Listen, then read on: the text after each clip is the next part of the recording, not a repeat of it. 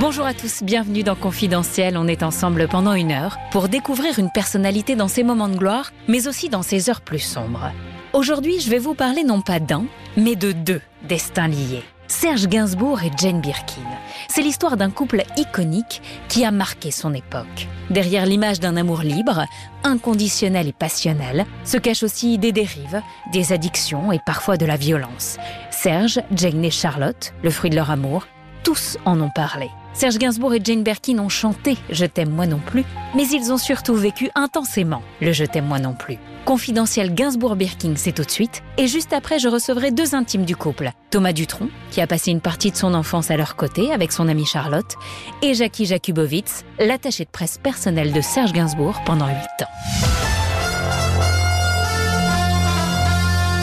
Bonjour à tous. On vient de l'apprendre, la chanteuse Jane Birkin s'est éteinte à 76 ans ce dimanche.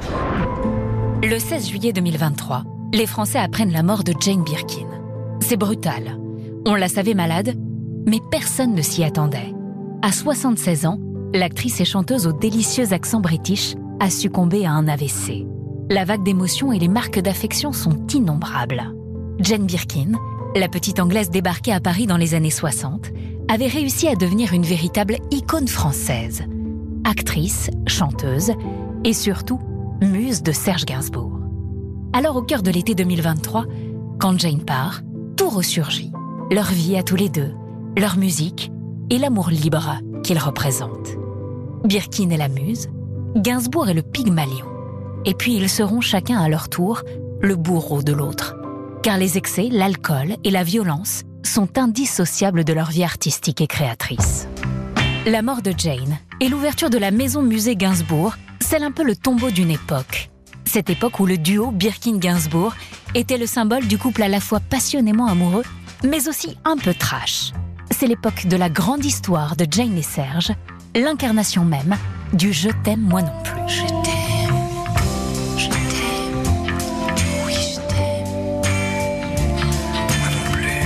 Cette passion dévorante entre Jane Birkin et Serge Gainsbourg aurait pu ne jamais voir le jour. Leur histoire d'amour elle-même était d'ailleurs mal engagée. Petit retour en arrière. On est en 1968. Serge Gainsbourg est fou amoureux. Mais pas de Jane. Du moins, pas encore. À 40 ans, il vit une idylle secrète avec Brigitte Bardot. Bébé est une immense star.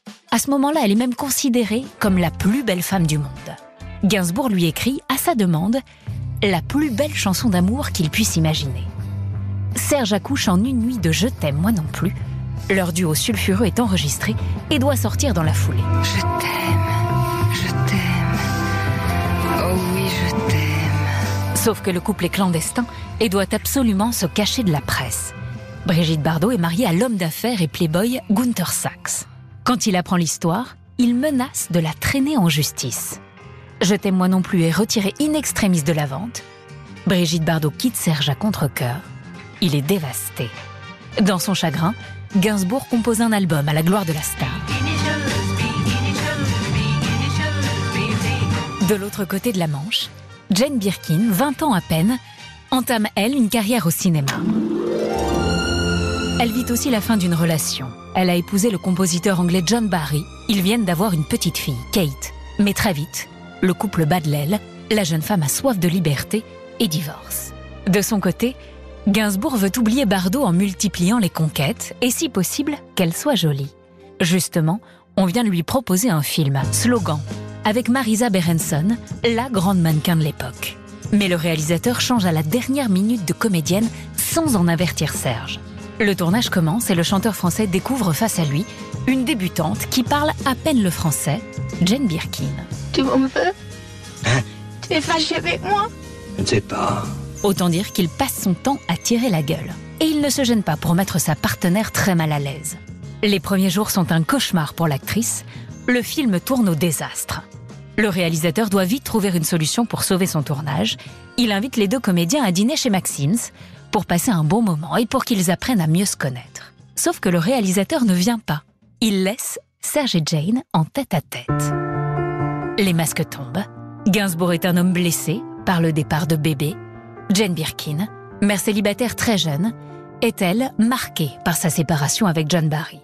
Ce sont deux âmes en peine qui se retrouvent et qui vont finir par se plaire. À table, le français arrogant du début du tournage se révèle être surtout un grand timide. Birkin se laisse séduire, et réciproquement. Gainsbourg n'est pas insensible au charme de la petite anglaise. Il la sort, il l'emmène chez Régine, puis à Pigalle, chez Madame Arthur, le cabaret travesti où il a fait ses débuts. En découvrant l'homme et son univers, Jane tombe amoureuse. Serge lui propose de la raccompagner à son hôtel. Elle lui répond qu'elle veut passer la nuit avec lui. Il ne se passera rien. Ivre, Gainsbourg s'est tout de suite endormi. Avant de partir au petit matin, Jane glisse un disque entre les doigts de pied du chanteur. La muse a trouvé son Pygmalion. Le couple Gainsbourg-Birkin est né. C'est le tout tout début du Je t'aime moi non plus.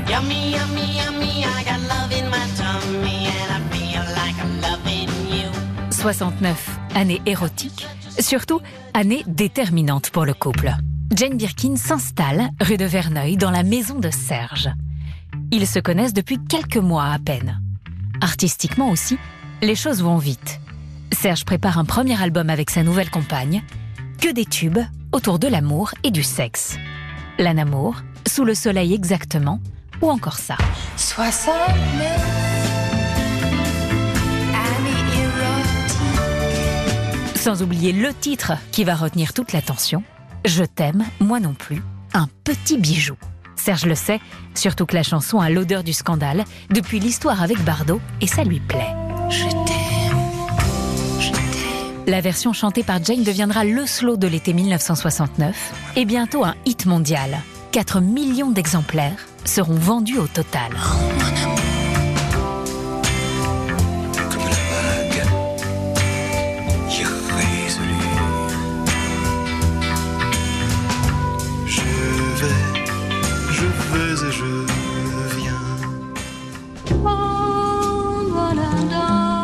carrière de chanteuse de Jane Birkin est lancée. En ce début 1969, elle est aussi à l'affiche du film La piscine avec Alain Delon et Romy Schneider.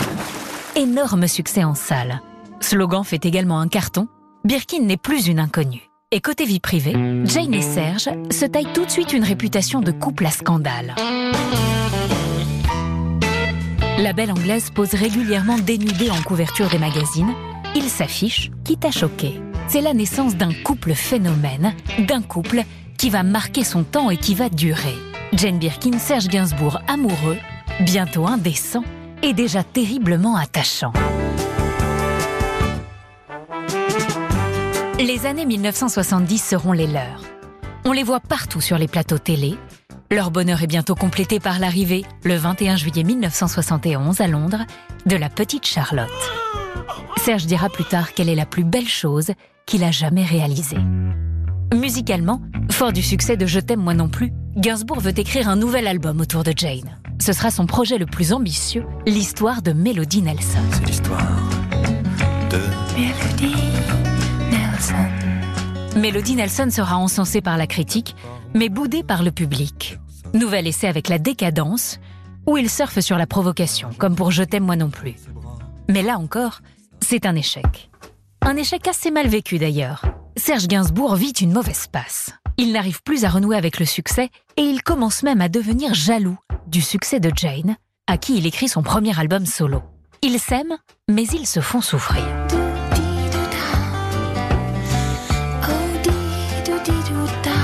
Le couple Birkin-Gainsbourg vit en famille au 5 bis rue de Verneuil, avec Kate, 5 ans, et la petite Charlotte.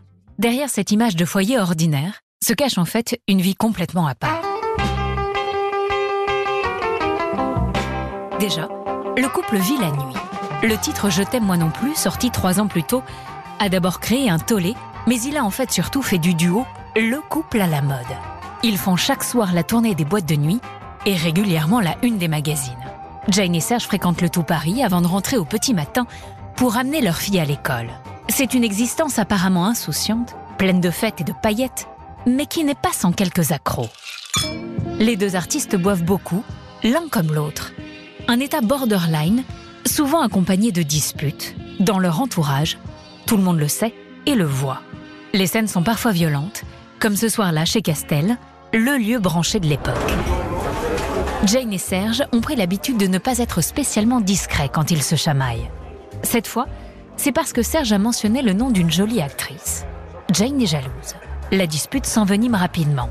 Elle le gifle une première fois, puis à son tour, il la frappe à l'œil droit. Repliée à une table où elle continue de boire, Jane finit par se lever.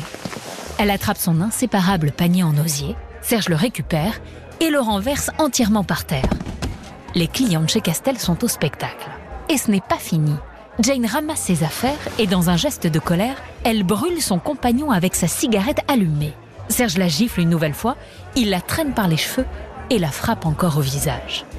Un autre soir, ou le même, on ne sait plus vraiment, l'alcool a un peu brouillé les souvenirs.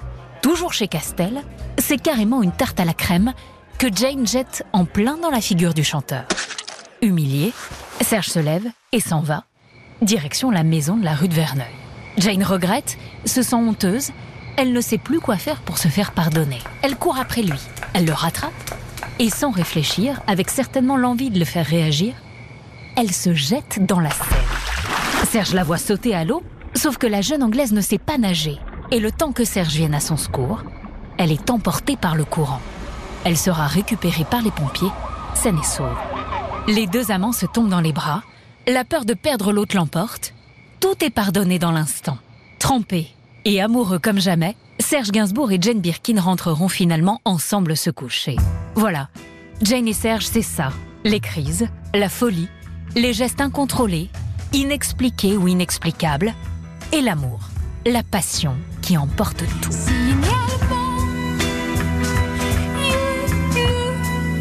On est le 15 mai 1973 rue de Verneuil. Le couple connaît encore quelques tensions. Le matin même, Birkin et Gainsbourg se sont disputés avant que Jane n'aille tourner. Quand elle rentre chez elle le soir, Serge n'est pas là. Il a fait une crise cardiaque et il est à l'hôpital. Le chanteur est vite tiré d'affaire, mais Jane a eu très peur de le perdre. Elle voit cette crise cardiaque comme une alerte. Il doit changer de vie et surtout assainir cette vie. Fini l'alcool, fini les clopes. Autant dire que ce n'est pas tout à fait l'idée de Gainsbourg. Un jour qu'il se trouve dans son salon avec un photographe, en train de boire et de fumer, Jane débarque. Ni une ni deux, il colle le verre et la cigarette dans les mains de son invité et lui dit Si elle vous demande quelque chose, c'est vous qui buvez et c'est vous qui fumez. Quelque temps plus tard, un soir où Serge sort le chien, Jane a des doutes. Quand il rentre, elle lui demande un baiser et bien sûr, il sent le tabac à plein nez. Elle est furieuse et elle lui met une énorme gifle. Le chanteur fume en fait en cachette depuis six mois. Il n'a aucune intention de changer ses habitudes, quitte à y laisser sa peau. Il préfère même, un brin cynique, préparer Jane à sa mort en chanson. Je suis venu te dire que je m'en. Et pourront rien changer. Quand le titre Je suis venu te dire que je m'en vais sort en 1973, il n'est pas compris. Tout le monde pense que Serge a l'intention de quitter Jane. Elle déteste d'ailleurs cette chanson, qui va être un nouvel échec commercial pour Gainsbourg. Birkin continue de tourner. Ses comédies populaires aux côtés de Pierre Richard, La moutarde me montonnait en 1974 ou La course à l'échalote en 1975, remplissent les salles. Gainsbourg supporte mal de ne pas être dans la lumière et qu'on ne parle pas de lui. Il avouera, quand Jane a été au zénith de sa gloire, moi j'ai commencé à craquer. C'était très dur. C'était presque Monsieur Birkin. Je n'aimais pas ça. Je voulais la rejoindre dans le stress de la célébrité. Serge Gainsbourg tente alors un nouveau pari artistique, le cinéma. Il réalise son premier film, intitulé, devinez, Je t'aime moi non plus. Il y dirige une Jane aux cheveux courts et au look androgyne. Et il signe évidemment la musique, autant de variations de Je t'aime moi non plus. Le film sera un four. Hey Johnny Jane, toi qui traînes tes baskets et tes yeux candides dans les no man's land et les lieux sordides. Hey Johnny Jane, les décharges pour. En cette fin des années 1970, les violences dans le couple Birkin-Gainsbourg n'ont pas cessé. L'alcool est de plus en plus présent. Le premier témoin de ces nombreuses disputes, c'est Charlotte. Elle se souviendra de ces scènes de ménage entre ses parents. Ils se mettaient pas mal sur la gueule. Même après leur séparation, quand ils venaient nous voir chez elle, les assiettes volaient. Ils buvaient beaucoup. Serge est de plus en plus souvent ivre. Il a déjà entamé sa mue en Gainsbar, son alter ego maléfique, qui ne le quittera bientôt plus. C'est alors qu'arrive l'été 1978 et ce titre.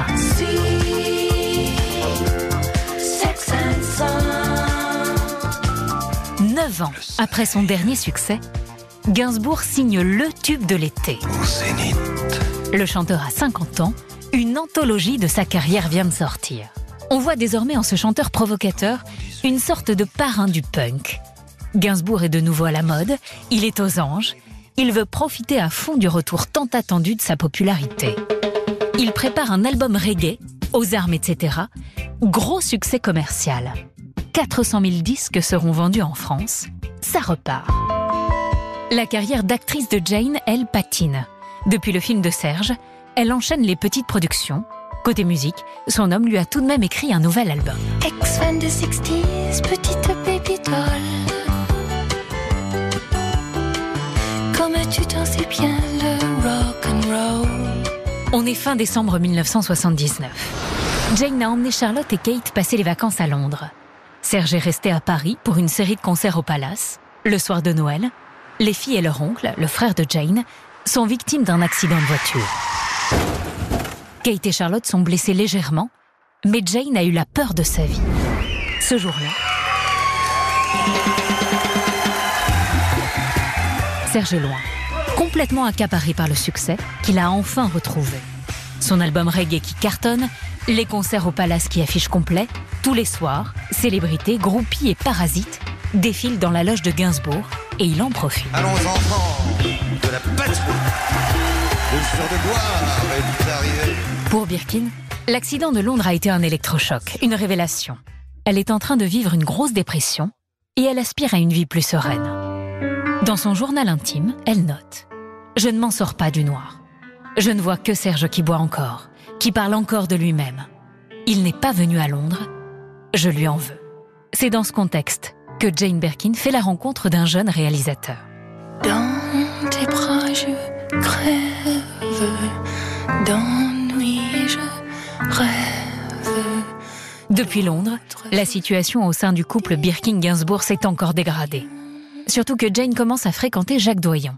Serge voit Jane se dérober sous ses yeux jusqu'à cette séance d'enregistrement où tout bascule. On est en septembre 1980. Julien Clerc prépare un nouvel album. Il a demandé à Serge de lui écrire deux textes. Quand il arrive en studio, Jane est là. Julien Clerc est pressé. Pour être sûr d'obtenir ses textes, il a enfermé l'auteur en cabine. Il le surveille depuis l'autre côté de la vitre. Pendant ce temps, Jane semble ailleurs. Serge, comme à son habitude, commande du champagne pour tout le monde. Jane est exaspérée, elle craque. La suite, c'est elle qui la raconte. J'ai pris mon panier, j'ai quitté le studio, j'ai arrêté un taxi, je lui ai demandé de m'emmener à l'hôtel. Tout va alors très vite. Jane, Kate et Charlotte s'enferment plusieurs semaines au Hilton. La rupture est officielle trois semaines plus tard. Serge est dévasté. Il finira par faire son mea culpa. Jane est partie par ma faute. Je faisais trop d'abus. Je rentrais complètement pété. Je lui tapais dessus. Mais il est déjà trop tard. Pour Jane, le sentiment de solitude est un peu plus supportable car elle a ses deux filles, Kate et Charlotte à ses côtés. Mais pour la première fois depuis 11 ans, elle ne sait pas de quoi sera faite sa vie, sa vie sans Serge. Ils ne cesseront jamais, jamais de s'aimer, mais savent aussi le mal qu'ils se sont fait. La vie de Gainsbourg s'écrira désormais sans Jane, entre les deux artistes. C'est la fin du Je t'aime moi non plus. Tu t'en vas à la dérive sur la rivière du souvenir. De cette époque, Jane Birkin gardera une tendresse infinie pour une certaine Catherine Deneuve. Au moment de la séparation du duo, Deneuve tournait Je vous aime avec Trintignant, Depardieu, Souchon et Gainsbourg. Catherine a énormément pris soin de Serge, elle l'a sauvé et ils ont même chanté. Dieu est un fumeur de Havane. Je vois ces nuages gris. Je sais qu'il fait même la nuit comme moi, ma chérie.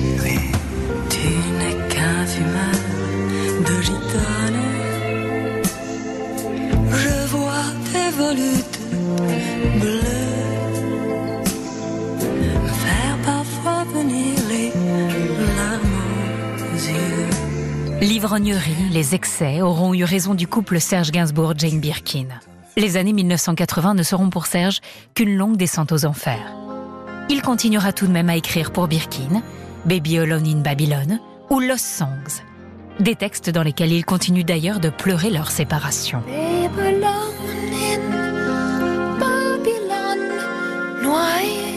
L'amour, la passion et la décadence vont peu à peu laisser place à la mélancolie. Gainsbourg a perdu sa compagne, mais il ne veut pas perdre sa muse. Leur complicité ne s'éteindra en effet jamais. Deux ans après leur séparation, quand Jane met au monde une petite loup, fille qu'elle a avec le réalisateur Jacques Doyon, c'est Serge qui sera le parrain. Gainsbourg a lui refait sa vie avec la chanteuse et mannequin Bambou. À partir de 1985 jusqu'à son décès, il entretiendra aussi une relation avec une jeune femme, Constance Meyer, à qui il parle beaucoup de sa solitude. La toute première chose qu'il lui proposera de faire quand elle entrera dans sa maison de la rue de Verneuil, c'est d'écouter le dernier disque de Jane Birkin. Serge Gainsbourg meurt d'une crise cardiaque le 2 mars 1991. Quelques semaines plus tard, Jane est sur scène au Casino de Paris. Elle lui rend hommage en larmes. Je voudrais parler de lui. Je voudrais le remercier pour tout ce qu'il est et je ne sais pas comment. Alors c'est peut-être en chantant ces chansons. Alors ce soir, c'est pour toi Serge et pour tous ceux qui t'aiment. Birkin continuera toute sa vie de chanter Gainsbourg. Elle sera toujours la première à entretenir sa mémoire et à faire vivre son œuvre. J'avoue, j'en ai pas fait pas vous, mon amour. Avant d'avoir eu vent de vous, mon amour, ne vous déplaise. En dansant la javanaise, nous nous aimions le temps d'une chanson. À votre vie, qu'avons-nous vu de l'amour De vous à moi, vous m'avez eu, mon amour. Ne vous déplaise en dansant la javanaise. C'est sans aucun doute dans cette même démarche que leur fille Charlotte ouvre aujourd'hui au 5 bis rue de Verneuil la maison Gainsbourg, pour offrir un peu de cette enfance vécue dans l'ombre de ses parents. Quand son père meurt, elle a du mal à partager sa peine avec les fans. Aujourd'hui, elle en ressent presque le besoin. Charlotte, l'enfant d'un couple mythique.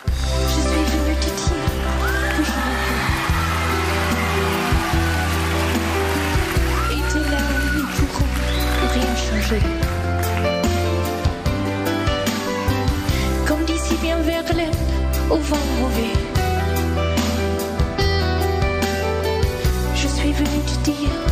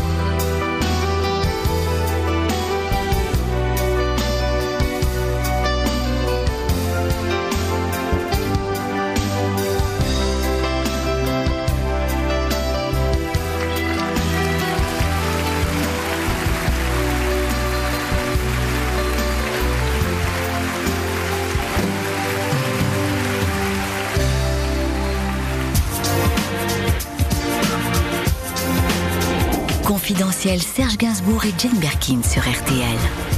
Avec Ophélie Meunier. Bonjour Thomas Dutronc. Bonjour. Vous êtes un proche de Charlotte Gainsbourg. Vous avez côtoyé enfant à la famille Gainsbourg-Birkin. Bonjour Jackie Jakubowicz. Bonjour. Hein, Vous avez été l'attaché de presse de Serge Gainsbourg pendant 8 ans, de 73 à 81. Merci à tous les deux d'être avec nous sur RTL. Dès son ouverture, Jackie, Thomas, la billetterie de la maison Gainsbourg a été immédiatement liquidée. Sold out, plusieurs mois. Pas surpris l'un comme l'autre, Jackie? Non, absolument pas. Ils Mm. sont tous- il était très populaire, donc c'est tout à fait normal que les gens aient envie de voir euh, sa maison. Thomas? Ah oui, je comprends tout à fait cette curiosité. Euh, Jackie Jakubowicz, vous avez euh, géré donc l'image de Serge et du couple pendant huit ans.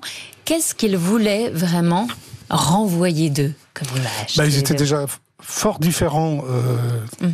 Le couple était fort différent. Ils avaient plein de points communs, c'est pour ça qu'ils étaient ensemble.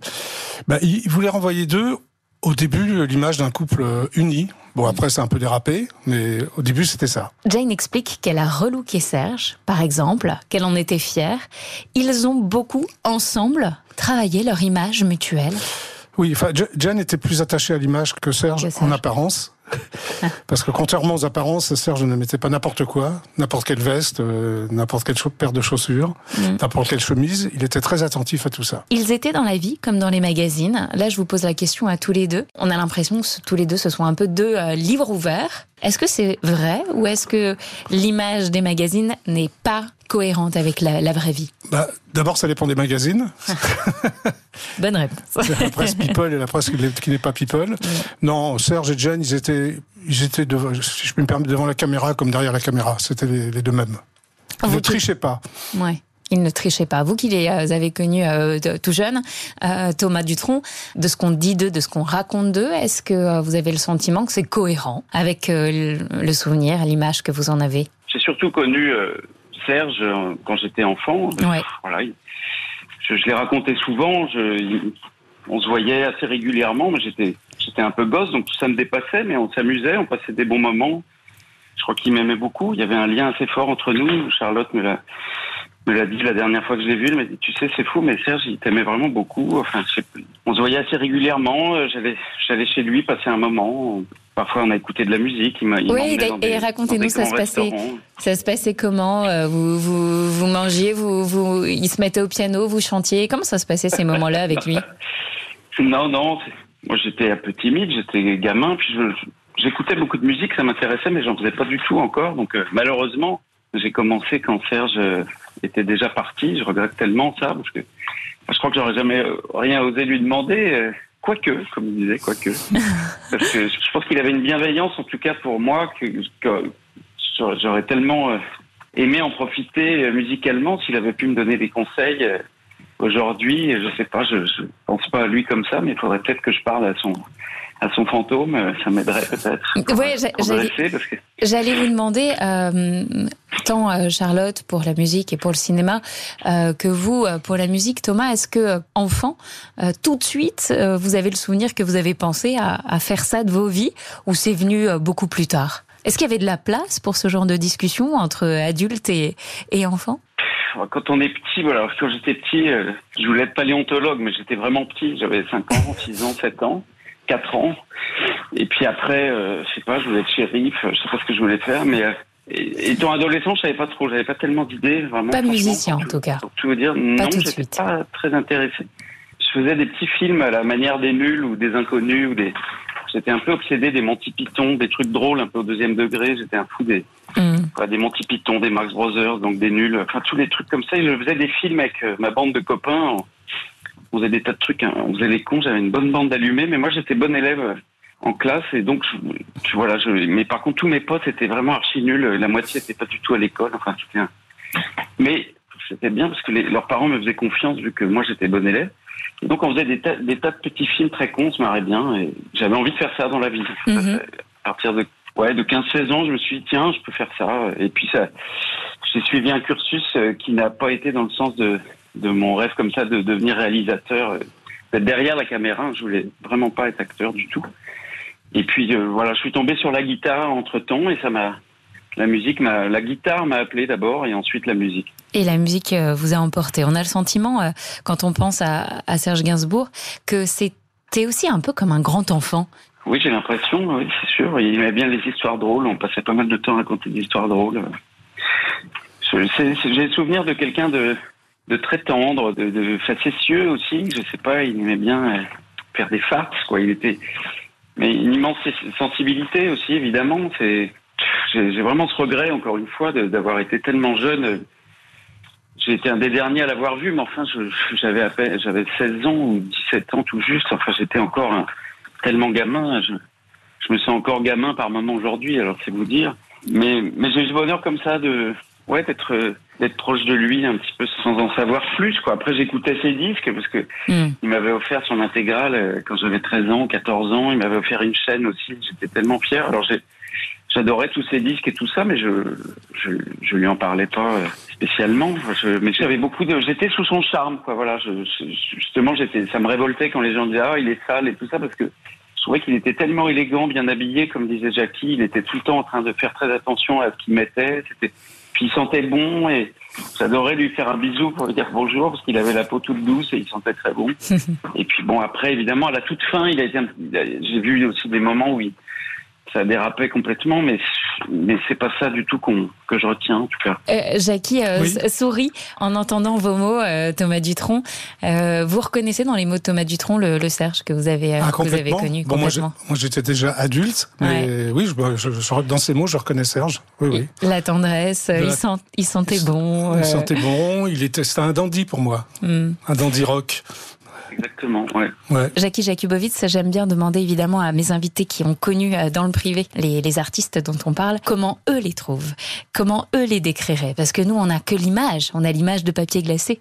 Mais c'est quoi la vérité? Déjà, moi j'ai connu Serge, j'avais 25 ans, mm. quand j'étais attaché de presse. Donc j'étais fan de lui, donc j'étais impressionné parce que le, directeur de la promotion à l'époque de chez Philips, Louis Nucera, m'a dit bah tu vas le voir, mais c'est pas sûr qu'il te choisisse. Et je sois rue de Verneuil, et j'ouvre la porte et c'est lui. je m'attendais déjà pas, donc j'étais comme ça quoi. Et il y a eu en fait qu'il était tellement timide qu'il y a eu deux trois minutes où il se passait rien. Bon après on a appris à, à se connaître. Et comme je disais, si je devais définir Serge Gainsbourg, pour moi, c'est c'est un dandy rock et voire un dandy punk. Il adorait le il adorait le punk. Il adorait les Sex Pistols. Il, il, aimait bien les groupes rock. Et je lui ai présenté d'ailleurs un groupe qui s'appelait Bijoux, dont je m'occupais à l'époque. Et euh, je lui ai fait faire, je lui ai fait refaire de la scène euh, parce qu'à l'époque, il faisait que du, enfin à l'époque, dans les années 60, il faisait que du cabaret. Mais il avait envie, il avait envie de donner un côté rock à, à sa carrière. Et il est monté sur scène. Il a fait trois titres à lui de armes, etc. avec le groupe Bijoux. Et, et c'est ça qui lui a donné envie de refaire de la scène après. Vous, avez été à ses côtés en, en tant qu'attaché de presse pendant 8 ans, mais ensuite, quelle a été votre relation? Alors ensuite, bah, on, on, s'est pas quitté. C'est le seul d'ailleurs. J'ai commencé à faire de la télévision quand même à haute dose. Et il m'a dit, moi, Jackie, je, je, m'en fous. Tu, tu peux t'occuper de moi. Euh, même si tu fais, j'ai commencé à faire Chorus, les enfants du rock avec Antoine Decaune, Récréa 2 avec Dorothée. Et il m'a dit, mais non, mais moi je m'en fous, tu t'occupes de moi. Mais je tu sais, moi je suis viré de chez Philips. Et il m'a dit, euh, attends, je vais t'arranger ça. Il est allé voir le PDG. Euh, le PDG lui a dit, voilà, comme euh, Jackie fait de la télé, il va falloir quelqu'un d'autre. Vous avez pensé à quelqu'un d'autre? Ben oui, j'ai pensé à Jackie. Mais ça, c'est vrai, hein, ce que je vous dis. Et du coup, j'étais freelance et j'étais payé beaucoup plus par Philips que quand j'étais en, en, CDI. Mais ça, je tenais à le dire. J'ai jamais dit d'ailleurs, mais c'est voilà, voilà. Il était d'une générosité incroyable, mais à tous les niveaux, quoi. Ouais. Et, et jusqu'à jusqu'en 91, 90, 91. Oui, je le voyais parce qu'après on a fait un spécial enfant du rock. Oui, bien sûr. Après on a fait un enfant du rock euh, avec euh, avec Antoine Decaune, un spécial. J'avais l'émission qui s'appelait Platine 45 à l'époque. Il, il, venait très souvent. Il venait même quand il avait rien à vendre. Je me souviens, j'avais invité Catherine Deneuve parce qu'il a fait. Je m'étais occupé de l'album de Catherine Deneuve mm. parce que c'était lui qui était producteur. Et j'ai invité euh, Catherine Deneuve. Il est venu comme ça, comme ça. Pour. Euh, il est venu aussi avec Michel Drucker. Par, il venait par. Oui. Par générosité. Oui, par générosité. Voilà. Vous n'étiez plus son attaché de presse au ah, moment du de, tout. de la fameuse rencontre avec Whitney Houston et du euh, non, I Want to pas là. Fuck You. Est-ce que vous savez après coup comment ça a été géré? Est-ce que vous savez euh, Apparemment, il lui a envoyé, il lui a fait envoyer un bouquet de fleurs pour Ah, il s'excuser. était hyper gêné parce qu'après j'en ai parlé à Philippe Le Richaume qui était son directeur artistique Ouais. avec qui je suis resté très ami.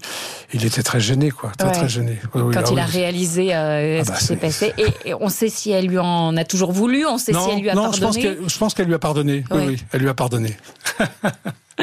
Ça nous rassure. Gérer euh, l'image euh, d'un chanteur, d'une star et d'un couple euh, comme Serge euh, Gainsbourg et Jane Birkin, vous diriez que c'était quoi, euh, Jackie Jakubovic C'était déroutant, c'était compliqué, c'était amusant, c'était fascinant? Alors moi on m'avait dit euh, à partir du moment où je m'occupais de Serge, attention, tu vas voir, il est pas facile. Et moi je disais à ma maison de disques, écoutez, moi je vais je vais voir, j'aime bien voir de, de moi-même. Mm. Et en fait, bon, j'étais attaché de presse pendant huit ans où je me suis occupé d'autres artistes. Et c'est pour moi l'artiste le plus professionnel que, que j'ai vu. Voilà, il était très d'abord très ponctuel. Mm. Il détestait les gens en retard. Quand j'organisais une interview avec un journaliste, il, demandait- il voulait lire le papier qu'il faisait euh, avant. Soit il le recevait, soit il le recevait pas. Et ensuite, une fois que l'interview était faite, il lisait l'interview et l'interview pouvait sortir si Serge aimait l'interview. Voilà. Et c'était tout comme ça, quoi. Vraiment, j'ai, j'ai- oui, j'ai jamais vu ça. J'ai jamais eu affaire à un artiste. euh, C'était une star, Serge Gainsbourg. Très, très perfectionniste, hein, j'ai- en t'entendant parler. si Oui, me absolument, Thomas Tazan, perfectionniste. Ouais, ouais, Ouais. Ce côté perfectionniste qu'il avait dans la déco aussi, puisqu'on parle de sa maison. Ah oui, La, la déco, tous les objets, chaque objet était à, à 3 cm près. Il fallait exact. poser tel objet comme ça. Il était vraiment euh, un petit côté maniaque, mais dans le bon sens, euh, parce que un peu Oui, esthète, quoi. Tu disais Dandy, on peut dire esthète aussi. Oui, esthète, dandy. Ils sont il- déplacés Quand par il allait euh, passer des moments dans des hôtels, il embarquait plein d'objets comme ça chez lui pour Absolument. il allait écrire, je sais pas, au Raphaël. Alors il, il embarquait sa collection de bouteilles euh, de parfums Van Cleef Arpels. D'ailleurs, il me reste encore une ou deux bouteilles, mais je crois qu'il n'existe plus le truc. Faut le garder si tourne, précieusement, ça, hein. Oui, bah oui, Mais faut ouais, le garder, précieusement. Thomas, tu le gardes, Oui, oui, parce ouais. que ça me rappelle vraiment son, son parfum. En fait, Son- c'était un musée avant, que, avant le musée, quoi. J'ai- Avec les prix sur les objets. Alors, j'ai- euh, j'ai cette anecdote avec euh, votre mère, euh, Thomas Dutronc, Françoise Hardy, qui Oui. vient dîner euh, avec Jacques Dutronc. Vous étiez peut-être là, je sais pas. Qui vient dîner euh, chez Serge Gainsbourg et euh, au moment de dîner, qui débarrasse un petit peu une table de certains objets pour faire de la place, pour installer le couvert. Et apparemment, ça a complètement dérouté Serge en fait. Apparemment, il, Il il- faut pas faire ça, fallait pas faire ça avec ça. Voilà. Chaque objet était à sa place, c'était- c'était lui qui déplaçait les objets. ça vous fait, Bah oui, ça vous fait marrer, pas- Thomas. pas. Qui avait fait ça C'est pas possible. Bah, euh, je- je- J'ai dit que c'était votre mère, je sais. Je, Moi, je n'étais Non. pas là, mais Non, il C'est pas semblerait. que- permis, non. Mais je pense qu'elle a voulu bien faire. Elle a voulu Je euh, pas. Non, aider pour mettre le Serge, couvert. Non, mais chez Serge, il avait une table à manger, surtout. Enfin, dans sa cuisine, là, il y avait Oui. une table, je crois. Donc, euh, non, Absolument. Ouais, ouais. je demanderai à ma mère, je, je- je vous donnerai des nouvelles. Vous nous direz. Alors, je voudrais partager avec vous cette histoire qui est peu connue. En fait, à la naissance de Charlotte, elle a eu une jaunisse. C'était grave. Son pronostic vital, à un moment euh, donné, était engagé. Serge et Jane ont tout de même souhaité faire des photos à la sortie de la maternité euh, pour la presse avec un couffin dans lequel il n'y avait personne, un couffin vide. Pourquoi? Pourquoi à ce moment-là ils ont quand même tenu, alors qu'ils étaient dans la plus grande des tourmentes, hein, on peut l'imaginer en tant que parents, pourquoi ils ont souhaité faire ces photos euh, avec le couffin vide, Jackie Jakubowicz? Bah, je pense que euh, par rapport à Charlotte, c'est un respect par rapport à elle, quoi. Ça n'était pas bien. euh, et ça m'étonne pas de, de Serge, c'est un clin d'œil, quoi. Serge, c'était un, un homme de clin d'œil, en fait. Alors ça peut être déroutant ou pas, mais ça m'étonne pas du tout. Donc il a fait cette photo avec le, effectivement, Avec le, couffin vide, le couffin vide, et il ne fallait absolument pas que les gens sachent que Charlotte était malade. Ouais, moi je pense qu'ils ont raison, bien Ouais. sûr. c'est leur vie privée, quoi. Quand Serge est décédé, Thomas Dutronc, est-ce que vous avez euh, eu ou vu à ce moment-là Charlotte? Est-ce que vous savez comment elle l'a vécu? Elle l'a partagé un petit peu avec vous? Non, pas tellement. Pas tellement. Non, pas tellement. Je sais que j'étais. Je sais qu'elle a triste. Elle a expliqué euh, que c'était dur pour elle, en tout cas, euh, de partager avec les fans euh, la douleur. Elle était pas à ce moment-là, elle était pas prête. Autant aujourd'hui, elle est très heureuse de parler de ses parents et d'ouvrir la maison. Ouais. Autant en 91, elle n'était pas encore prête hein, pour ça. Bah non, elle était toute jeune puisque moi j'avais 16-17 ans, elle devait avoir 17-18 ans. euh, et puis malheureusement, on va dire la, la dernière année, euh, Serge comme commence, enfin, on le retrouvait moins lui. Il était un petit Ouais. peu, tout petit peu plus endommagé, imbibé, on peut dire, je sais pas comment, mais enfin, voilà, il était quand même vraiment, il n'avait pas une santé euh, extraordinaire. hein, donc euh, je pense que pour Charlotte, ça a été difficile aussi dans, dans un moment d'adolescence. En plus, quand on est pisse d'eux, entre guillemets, c'est pas facile de se trouver, de, de trouver un équilibre dans la vie et tout ça. C'est assez. euh, même si on a, voilà, on n'a pas de quoi s'inquiéter matériellement, on va dire, sur le point de vue euh, spirituel, euh, de savoir ce qu'on va faire de sa vie, tout ça, de- de- dans son cœur, ça peut être un petit peu compliqué quand même Hmm. et pas facile à vivre. Et je pense dans le dans le cas de Charlotte, euh, voilà, mais heureusement, elle avait sa maman qui, je suis sûr, a, a été là vraiment pour lui donner plein de choses aussi. Mais je- oui, je, je, je sais qu'elle adore son père, quoi, évidemment. Et voilà, et c'est cet amour-là, et elle a dû, je pense, le, le chercher aussi en faisant tout ça là, pour la maison et tout ça. Elle retrouve un peu de cet amour. Enfin, c'est assez émouvant, quoi. Il est, il est parti trop tôt, c'est sûr, c'est sûr.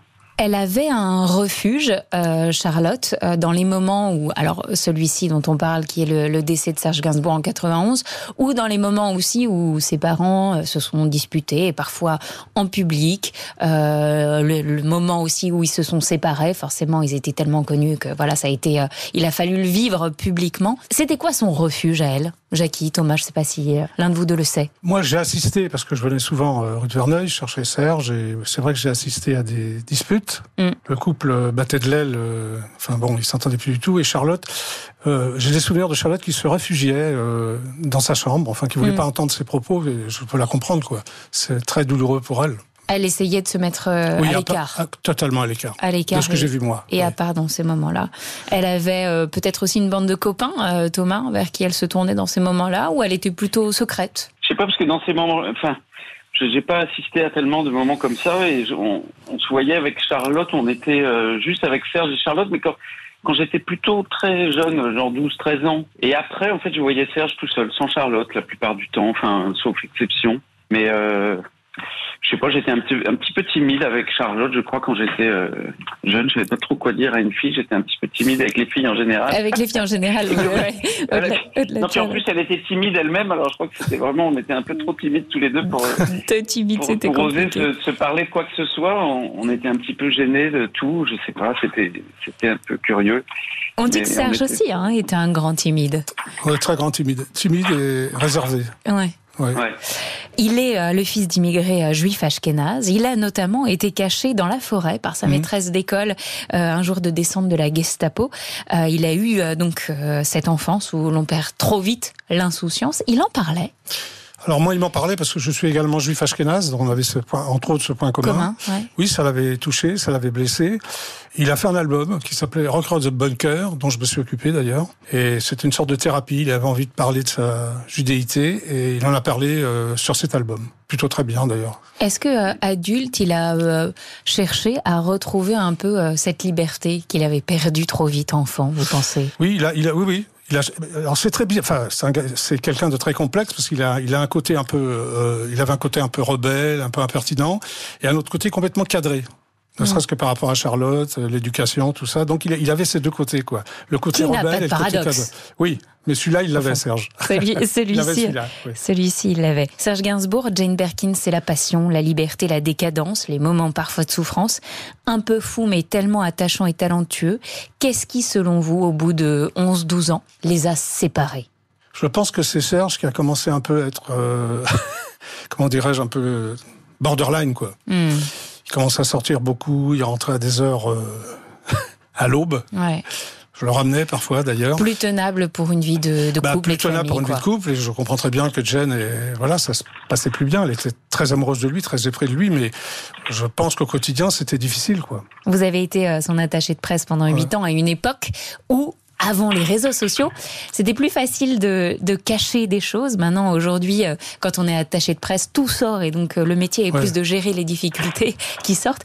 Euh, est-ce qu'il vous a demandé, sans forcément les livrer, hein, mais est-ce qu'il vous a demandé parfois de cacher de gros secrets? Est-ce que vous avez été le gardien de gros secrets? Oui, oui, c'est vrai. euh, Enfin, au début, on était bon. Voilà, j'étais son attaché de presse et petit à petit, j'étais encore son attaché de presse. Mais on devenait. C'était pas un ami, mais euh, il se confiait à moi.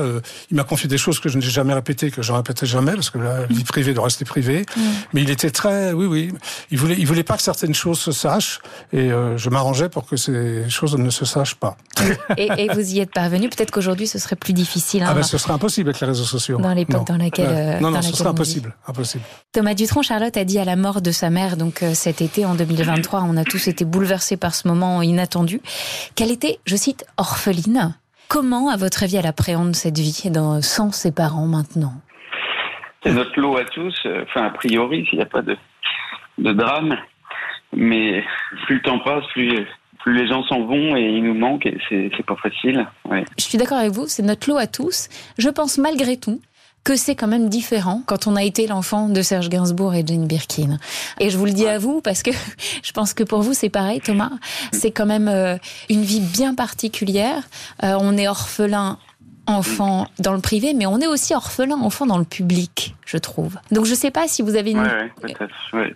une pensée, une clé, un mot euh, là-dessus. Peut-être pas. Hein. C'est c'est... Là pour le coup, c'est une question un peu euh, spirituelle que je me pose et, et que j'avais envie de vous poser, mais mais euh, voilà. Oui, c'est- bah, il y a, oui, notre vie, forcément, si, si, si mes parents s'en vont un jour, je- j'en serai affecté, mais aussi le, euh, le reste des, des, des gens en France qui, qui les ont aimés et qui les aiment. Et donc, forcément, ça sera pas comme tout le monde. hein. On va m'en parler à tout bout de champ. euh. C'est ça. C'est Comme on, on me demande tout le temps de mes nou- des nouvelles de, de mes parents. de vos parents. Ouais. je vois des gens, on me demande sans cesse des nouvelles de mes parents et les gens sont adorables, de ma mère et tout ça. Des fois, j'ai envie de prendre le- les analyses médicales pour dire, bah, tenez, regardez bien. bah, c'est compliqué à expliquer euh, Hmm. les problèmes de ma mère qui est pas très en forme, mais enfin qui est là. Mais, mais donc, les, les- voilà, il y a beaucoup d'amour. C'est sûr qu'on se sent. euh, je crois que ma douleur sera juste à moi, quoi. Donc, Mm. je, je sais pas si c'est. Je crois que ce sera peut-être un peu difficile, peut-être d'en parler avec euh, tout un chacun. Je crois que j'aurais pas tellement envie, en fait. Euh, Mm. Ça va plus me saouler qu'autre chose. Ouais, je comprends. Voilà. Je comprends. Ouais. Jackie, en Oui. 2010, euh, une femme, Constance Meyer, a dévoilé un livre sur son histoire euh, secrète avec euh, Serge Gainsbourg. Elle avait 16 ans quand elle l'a rencontré. Elle était quoi finalement pour lui? Une amie, une confidente, une relation? C'était au départ, c'était une, une fan, Constance Ouais. Meyer. J'ai rencontré d'ailleurs, je la connais. Je l'ai même invitée à une de mes émissions. Et ensuite, elle est, elle tombée amoureuse de lui. Mais Enfin, il y avait une trop grande différence d'âge. Mm. Donc, euh, c'était plutôt une, euh, oui, une confidente. Confidente. Il se confiait, euh, lui disait pas tout, mais il, il lui disait certaines choses. Elle euh, a livré toute son histoire dans un livre. Il y en a eu d'autres, peut-être, des Constance Meyer, qui n'ont pas forcément raconté l'histoire, mais il avait comme ça des, des, des fans, des, des, des amis, des relations. euh, euh, Euh, Serge, il était très méfiant. Donc, il avait pas trop de, de gens à qui se livrer, en fait. Mm. Vraiment, fallait, fallait gagner son, son amitié, sa confiance. Sinon, il se livrait pas, non. Thomas, pour finir, Oui. si Charlotte Gainsbourg devait dire un mot, une phrase sur le couple Jacques Dutronc, Françoise Hardy, qu'elle a connu enfant, elle, elle dirait quoi à votre avis? Le point commun entre mes parents et les siens, des, des personnalités qui ont chanté et fait de très belles chansons et qui sont très charismatiques et, c'est des couples mythiques et, sacrés que beaucoup de gens les, aiment. Il y a beaucoup d'amour pour eux euh, du public, ça c'est ça compte. Vraiment, c'est trop difficile de me mettre à sa place. Je sais, en un mot, en plus, résumer euh, ce, ce qu'est un couple ou ce que représente mon père et ma mère ensemble, c'est impossible. hein. Ou on peut dire mythique, euh, voilà, et pas miteux ni mité, mais mythique. Merci Thomas. Merci Jackie. Je vous en prie. Et merci à tous de nous avoir écoutés. C'était Confidentiel Serge Gainsbourg, Jane Birkin. Merci à l'équipe qui m'accompagne, notre réalisateur Danny Matouk, notre auteur Thomas Pierre et notre programmatrice et productrice Marie-Caroline Mandon. Vous retrouvez tous les autres épisodes de Confidentiel en podcast sur l'appli RTL ou sur rtl.fr.